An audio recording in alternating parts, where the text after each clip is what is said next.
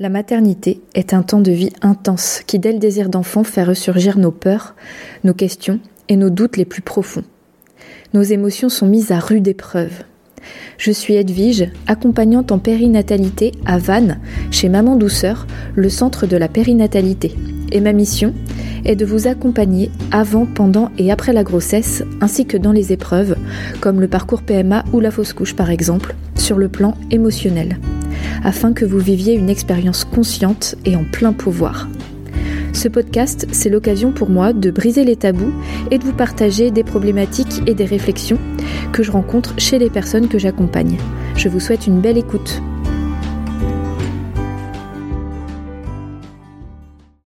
Bonjour et bienvenue dans ce nouvel épisode qui est un peu particulier parce que je ne suis pas toute seule. J'ai invité un homme qui va nous parler de la vasectomie euh, pourquoi? Non pas parce que c'est un médecin, mais encore mieux, c'est quelqu'un qui l'a, vécu, en fait, qui l'a fait, et ce n'est autre qu'un de mes amis qui a beaucoup de second degré et euh, voilà, ce n'est pas un cadre professionnel habituellement dans lequel on se voit, donc s'il y a des blagues douteuses, des, rires incontrôlés, des choses comme ça, euh, c'est tout à fait normal. Et, voilà, ne le prenez pas comme si on prenait pas le sujet au sérieux parce que non, pas du tout, on a beaucoup travaillé, on a beaucoup potassé.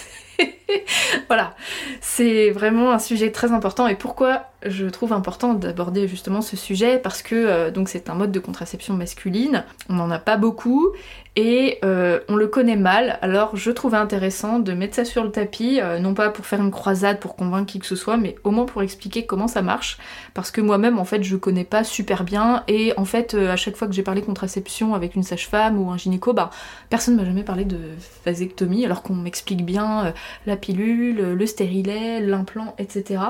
Donc voilà, j'ai envie de rétablir les choses et puis d'expliquer euh, du point de vue d'une personne qui l'a vécu ce que c'est que la vasectomie. Bonjour Fabrice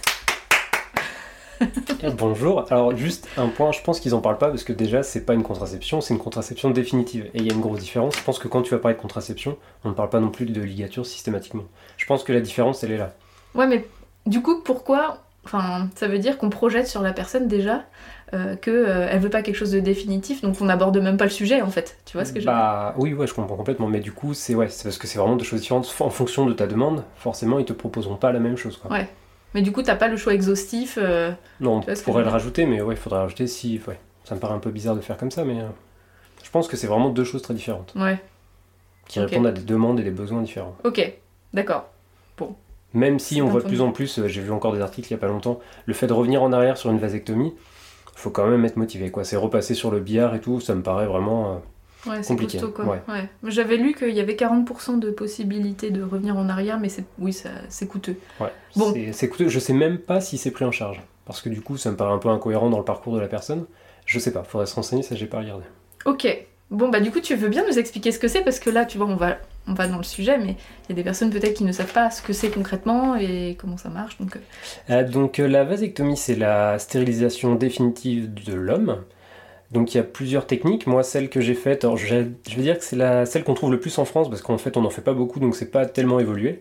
C'est une section et une ligature des canaux déférents donc, dans les bourses. Donc c'est vraiment deux petites ouvertures d'un centimètre de chaque côté de la bourse. On, attrape le canal et on le coupe et on en fait un petit nœud. Quoi. Et aujourd'hui, il faut savoir qu'en Amérique du Nord ou Grande-Bretagne, j'ai plus de connaissances sur l'Amérique du Nord parce que je. Enfin, vous verrez si vous faites des recherches, vous allez tomber sur le Québec systématiquement. Eux, ils font ça avec des micros-aiguilles et du coup, c'est encore moins invasif. C'est vraiment euh, que dalle quoi par rapport à ce que moi j'ai fait. Et euh, ça arrive petit à petit en fonction des praticiens que vous allez rencontrer. Il y en a peut-être qui le proposeront, mais c'est pas encore majoritaire. Quoi. Donc aujourd'hui, c'est vraiment la section et la ligature du canal. Et là, ils font comment du coup C'est pas avec des micros aiguilles C'est une ouverture de chaque côté, une ouverture d'un centimètre. Ils tirent sur le canal, ils le coupent, ils le ligaturent. Ok. Et après, donc c'est refermé. Euh, c'est vraiment pas énorme non plus. Hein. Ouais, ça t'a pas paru euh, compliqué, invasif Non, non, non. Bah, ce que, ce que j'ai noté, c'est vraiment le truc, euh, pour se donner une idée, c'est que ça m'a paru vachement moins violent et vachement moins barbare que se faire arracher les dents de sagesse, quoi. Au niveau de l'opération, c'est un équivalent. Alors c'est D'ailleurs, c'est tellement équivalent qu'on peut choisir soit l'anesthésie générale, soit locale. Donc moi, j'ai fait les deux en local, donc j'ai vraiment tout vécu, euh, que ce soit l'un et l'autre. Et non, vraiment, c'est beaucoup moins barbare que les dents de sagesse. Ça dure combien de temps l'opération? Euh, C'est de la chirurgie ambulatoire, donc on y va en général pour la journée. En fonction de l'heure de passage, on peut partir plus ou moins tôt. Donc moi, je sais plus, j'ai dû partir vers 16h. Et l'opération en elle-même, je pense que c'est 20 minutes. Alors après, c'est pareil, on est franchement bien gazé. Donc on se rend pas forcément compte, mais c'est assez rapide. Ouais, de A à Z, 20 minutes quoi. Euh, ouais, vraiment en salle de chirurgie, ouais, je pense que c'est ça. D'accord. Oui, donc c'est pas non plus une grosse chirurgie. Ah non, c'est lourde. vraiment rien du tout, quoi. Comment t'as fait ce choix-là? Euh, Donc t'es en couple, là, on précise, t'es Ouais, marié. c'est ça, ouais. Donc euh, je suis marié, deux enfants, j'ai fait l'opération, j'avais 28 ans. Et euh, parce que moi je savais, parce qu'en fait c'est un choix de couple, c'est sûr, mais c'est avant tout, je pense, un choix de la personne elle-même. Moi je savais que j'aurais pas d'autres enfants, peu importe les chemins que ma vie allait prendre, je savais, c'était comme ça. Avec ma femme, on savait que dans notre couple c'était ok aussi, donc à partir de là, il n'y avait pas de souci. Et il y a eu d'autres facteurs donc, qui se sont rajoutés là-dessus, c'est que ma femme a eu des problèmes de santé notamment au niveau de la thyroïde, et du coup elle avait un cachet tous les jours. En plus de ça, elle avait la pilule contraceptive, donc ça faisait une dose d'hormones et tout, c'était un sacré bazar. Donc ça a précipité euh, le fait que moi, c'était un truc qui trottait déjà dans ma tête, un mot que j'avais déjà en tête, que je connaissais, je connaissais l'opération. Donc euh, voilà, après quelques recherches, euh, on est passé à l'action.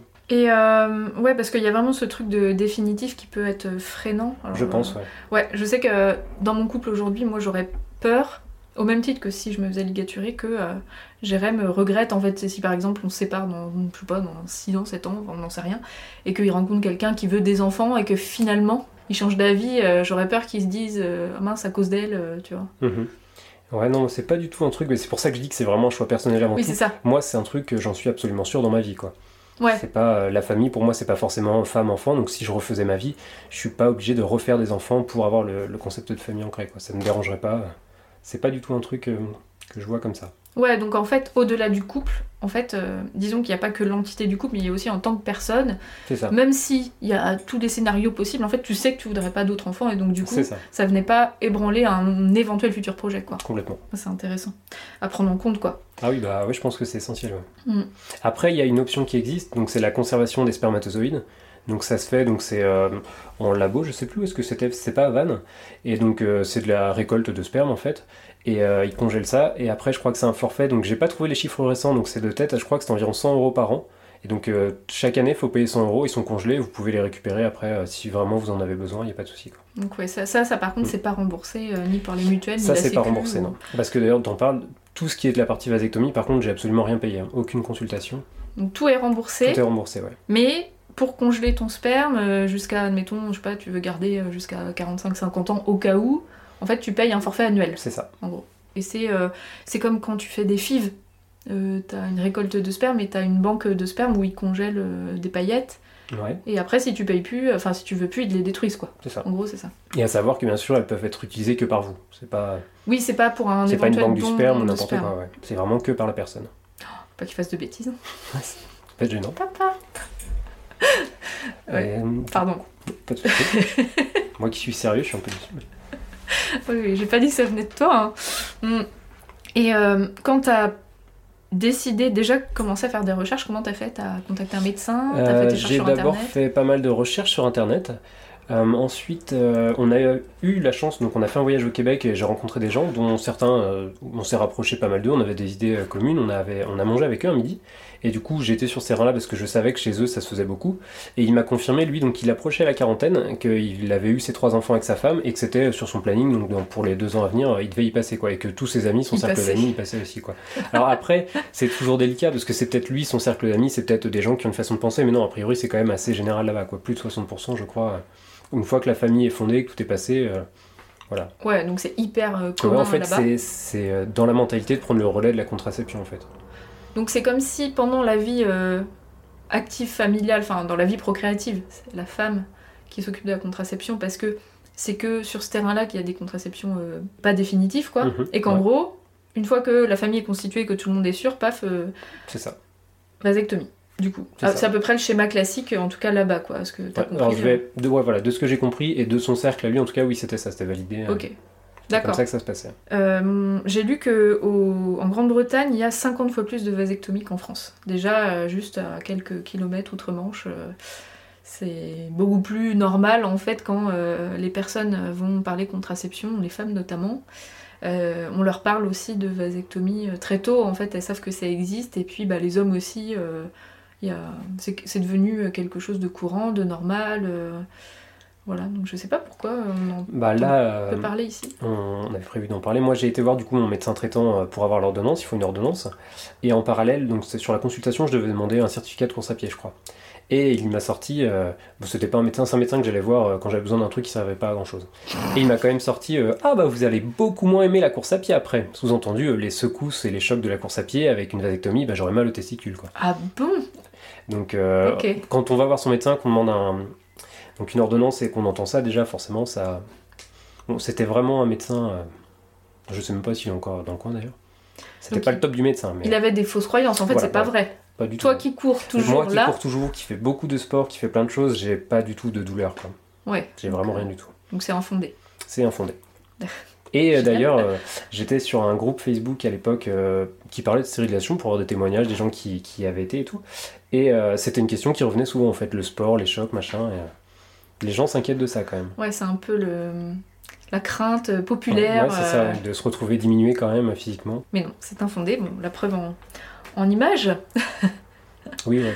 Mm. Donc euh, c'est un peu pernicieux parce que on a ce qu'on appelle le syndrome de la blouse blanche, c'est-à-dire que sur- chez beaucoup de personnes, en fait, euh, le médecin euh, sait.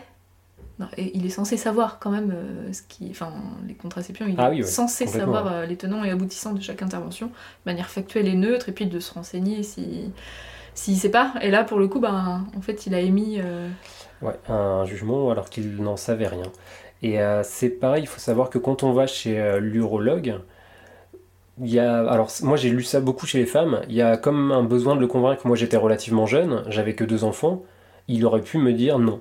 A priori, ça se fait chez les femmes, souvent, euh, des jeunes femmes même qui veulent pas du tout d'enfants. Alors là, si une femme a 25 ans, qu'elle veut se faire une ligature ou autre et qu'elle n'a pas eu d'enfant, ils se prennent le droit de dire non. Très souvent. Alors pour un homme, je sais pas, j'ai moins vu le cas. Moi, il m'a absolument pas. Enfin, j'avais donc ma femme qui était malade, j'avais mes deux enfants, il m'a absolument pas demandé plus, quoi. Il était ok. Mais euh, on peut se retrouver face à ce problème. Et euh, est-ce que tu as eu un délai de réflexion obligatoire? Ouais, il y a 4 mois de réflexion, ouais. Euh, je crois justement qu'en Grande-Bretagne, il n'y a pas du tout de délai de réflexion. D'accord, C'est limite, tu viens, tu te font ton opération, paf, pif pouf, d'accord. Bah, là, tes papiers. Et... je dirais qu'un délai, c'est pas, pas trop mal. 4 Ouais. mois, c'est peut-être un petit peu long. Ouais, t'as trouvé ça long? Ouais, je suis pas sûr que ce soit nécessaire. Bah, je me dis que quand tu fais la démarche, c'est C'est que ça, tu ouais. quand sais, déjà t'es rendu chez l'urologue, que l'urologue te tâte un peu le canal déférent, voilà, déjà t'es déjà bien avancé quoi. Parce que ouais, il faut savoir que forcément quelqu'un de très très pudique, euh, entre le- l'urologue, le balai des infirmières, euh, avant, après. le balai, c'est-à-dire bah, C'est-à-dire qu'en fait il y a le l'opération. défilé, Ouais, donc ça commence bah, comme ça, c'est le l'occasion. euh, Ah non, pas le balai. non, non, du coup, euh, l'opération, ça se passe, donc c'est l'ambulatoire, on arrive, on est dans une chambre, donc il y a un premier contrôle. Ensuite, on est emmené donc en salle. Là, donc il y a une toilette avec, comment s'appelle le produit orange La bétadine, je sais pas bétadine, quoi, ouais. donc faite par une infirmière. Donc, euh, à- on se retrouve souvent quand même la- l'engin à l'air devant tout le monde, quoi. Et après l'opération, c'est pareil, il y a un contrôle toutes les demi-heures avec euh, différentes infirmières qui passent. Voilà, faut pas être trop pudique, En même cas, si avec le le gaz, savoir. euh, ouais, ouais, il faut le savoir. Bon, pensez à. Si vous êtes un homme, pensez aux femmes qui accouchent. Hein bon, euh, Ouais, c'est sûr. il n'y a pas trop de questions à se poser parce qu'il faut, il faut passer par là quand on accouche. Mais effectivement, euh, du coup, ça génère euh, ces conséquences-là, quoi. C'est ça, ouais. Ok. Bon, après, une fois qu'on est parti dedans, en général, ça passe, mais. Puis, on, enfin, quand on est en blouse blanche, qu'on est dans un milieu hospitalier, voilà, on n'est pas non plus. euh, Oui, ils sont pas censés venir euh, juger, euh, reluquer euh, ce qui se passe. Tu regardes ta feuille? Ouais, je regarde si j'ai pas oublié des trucs, euh, parce qu'on sait jamais. Parce que, ouais, ce que je disais, moi j'ai été opéré en 2018, alors c'est pas forcément hyper hyper frais. Et euh, on n'a pas parlé, je crois, du spermogramme après. hein. Parce qu'après l'opération, il faut s'assurer que l'opération ait bien marché. Donc euh, trois mois après, il y a un spermogramme à réaliser. Encore une fois, ça peut être pas facile. Moi, je sais que j'étais pas très loin du labo, donc il, faut, il y a un délai de 30 minutes entre l'éjaculation et la récupération euh, du sperme par le labo. Donc généralement, ils préfèrent qu'on le fasse sur place. Moi, j'avais pu le faire chez moi et y aller après, ce qui est un peu plus sympa. Mais euh, Oui. voilà, donc euh, trois mois après, il y a un test pour être sûr que le... Parce qu'entre temps, il faut euh, avoir des rapports avec préservatif, ou que la femme ait gardé sa contraception.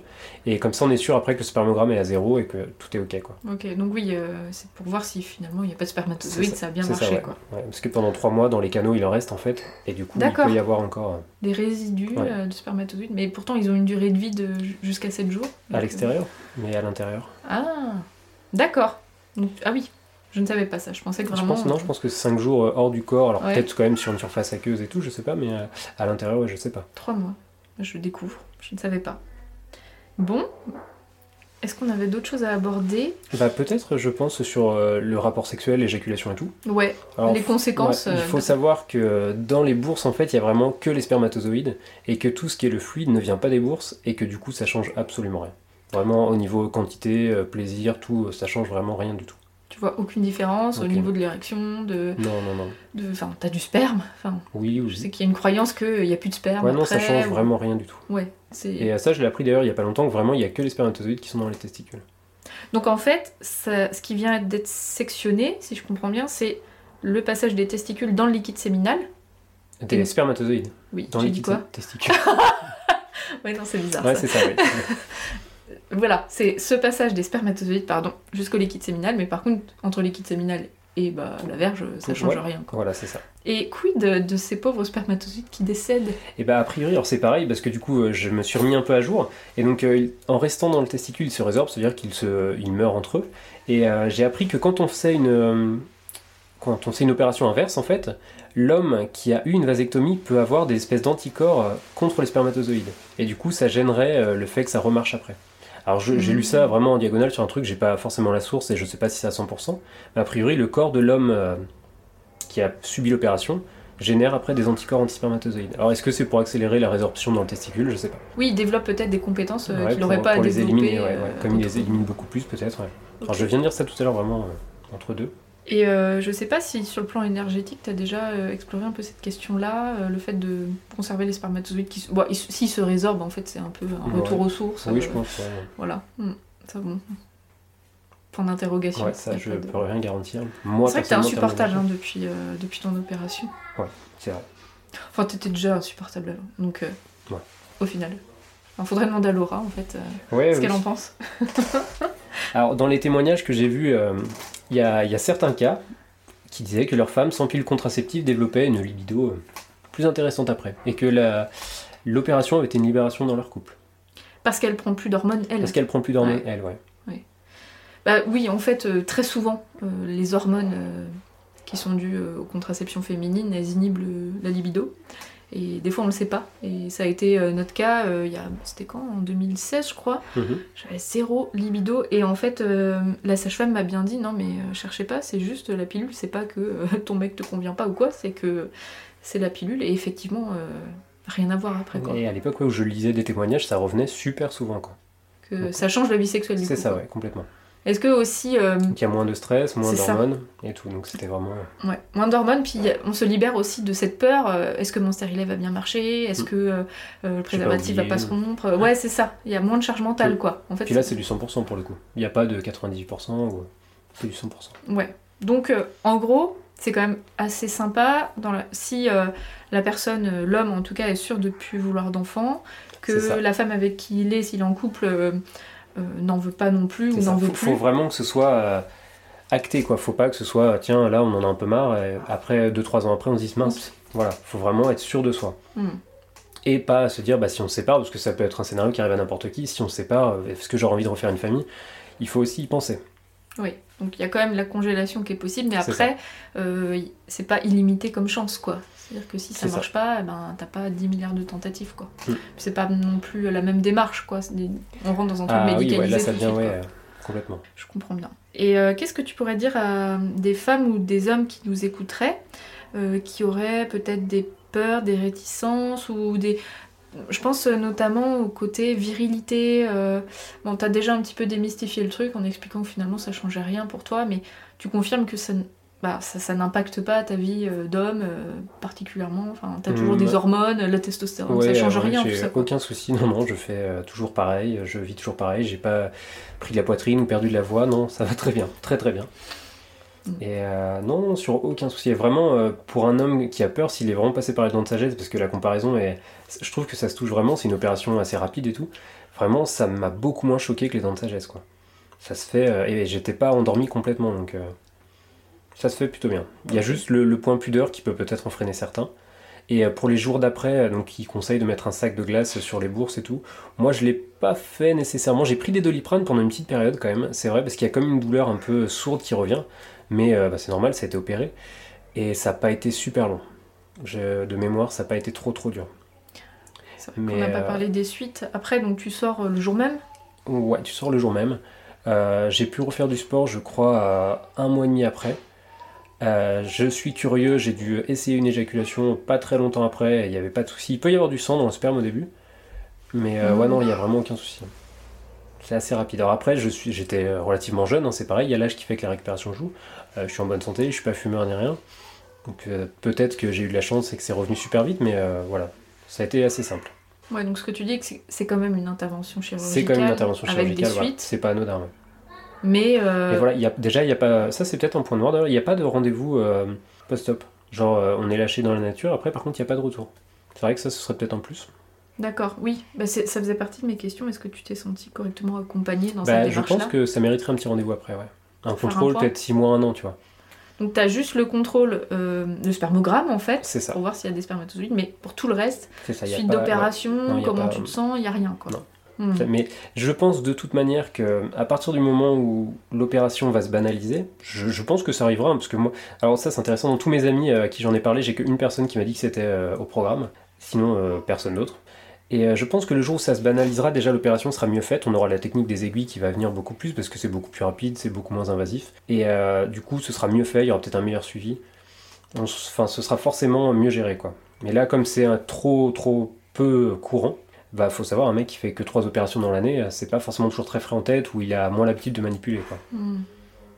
Alors que quand ils en font plus, d'ailleurs. Ça, ça va se vulgariser plus. Je pense, il n'y a pas de raison. euh, Moi, vraiment, j'y pense. Et puis, c'est pour ça qu'on est là, pour ça que j'en parle facilement aussi autour de moi. Ça m'a toujours un peu choqué. Moi, j'ai eu des cas d'amis euh, où la, la dame était très fertile, où ils ont eu plusieurs enfants et où leur option, c'était la ligature. Quoi. Je me dis, euh, comment on peut penser à la ligature alors que c'est quand même assez chaud, alors qu'une vasectomie, c'est vraiment que dalle à côté. Quoi. Ouais, donc en fait, euh, rappelons que la ligature, c'est la ligature des trompes Ouais. de la femme, euh, qui est une intervention beaucoup plus lourde. Là, il y a une anesthésie générale, euh, c'est un séjour quand même plus long, Ouais, c'est beaucoup plus douloureux. euh, les- Il y a quand même des trous dans l'abdomen. Enfin, c'est pas du tout la même intervention, même si le procédé finalement est le même. En fait, c'est Oui. de d'empêcher la cellule reproductrice d'atteindre bah, la, la cavité. euh, Mhm. euh, de, de fécondation, quoi, si on peut dire.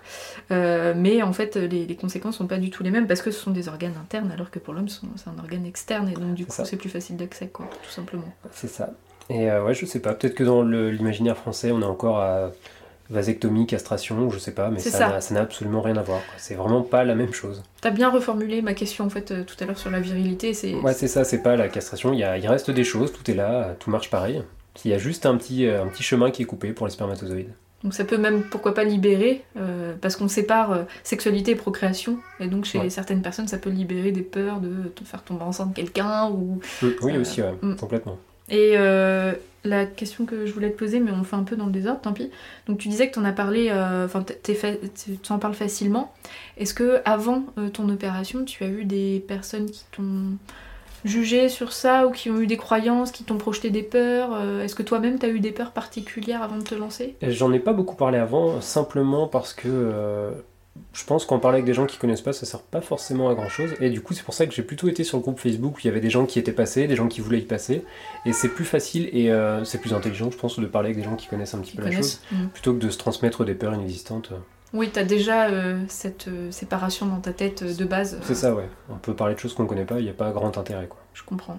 Et toi, t'as as eu des peurs avant de le faire? Ouais, mais j'arrive, euh, c'est assez bizarre. En fait, euh, j'y étais, euh, voilà, il fallait le faire. Enfin, je sais pas. C'était pas vraiment une peur, c'est plus du milieu hospitalier que vraiment de l'opération en elle-même et des, des choses autour, en fait. C'était pas vraiment de l'opération à l'instant T, quoi. Hmm, c'est tout- tout le- l'environnement autour Voilà, de ça, quoi. Bah, très bien, écoute, euh, je pense qu'on a fait le tour du sujet. Ouais. Et bah, justement, ce qui m'a le plus choqué, le, le plus fait peur, et d'ailleurs je suis revenu en arrière, c'est euh, par rapport à l'anesthésie. Je voulais, au début, j'ai demandé une anesthésie générale, et en fait, ma femme s'est fait opérer quelques temps avant. Elle avait eu euh, une intubation. Et en fait, le seul truc qui m'a fait flipper, c'est l'intubation. C'est pour ça que j'ai demandé en fait à pas du tout être endormi, et je voulais être pleinement conscient. J'avais plus peur de Anesthésie l'intubation. locale, quand même. Oui, local, ouais. Oui, parce que pas du tout être endormi. Un peu. Oui, bah oui, non, d'accord. Oui, non, mais pas, pas en sommeil. En quoi. Et je leur ai dit, du coup, euh, moi, le seul truc que, dont j'avais pas peur de l'opération, mais vraiment de l'intubation, j'en voulais pas. Quoi. Parce qu'elle est sortie de là, elle avait mal à la gorge et tout. Et elle avait vraiment souffert de ça. Et du coup, c'est le seul truc dont j'avais peur. Donc tu peux choisir quand même anesthésie générale Ouais, ou ah, locale. mais c'est exactement comme les dents de sagesse. En fait, quelqu'un qui est un peu frileux, bah, il pourra avoir l'an- l'anesthésie générale. Mais derrière, c'est moins facile de s'en remettre, c'est plus long. Voilà. Donc ça rentre aussi dans le choix. C'est ça. Et vraiment, pour l'avoir fait en local, C'est pas qu'on sent rien, c'est qu'on sent hein, que ça tire un peu sur les fils, machin, mais on sent pas quand il coupe et euh, il y a zéro douleur. Vraiment. Ça me fait Et, penser et à on la plane quand même vachement. On plane quand même à. Ah oui. Par rapport à la césarienne, on est quand même plus là. Là, on plane à 15 000.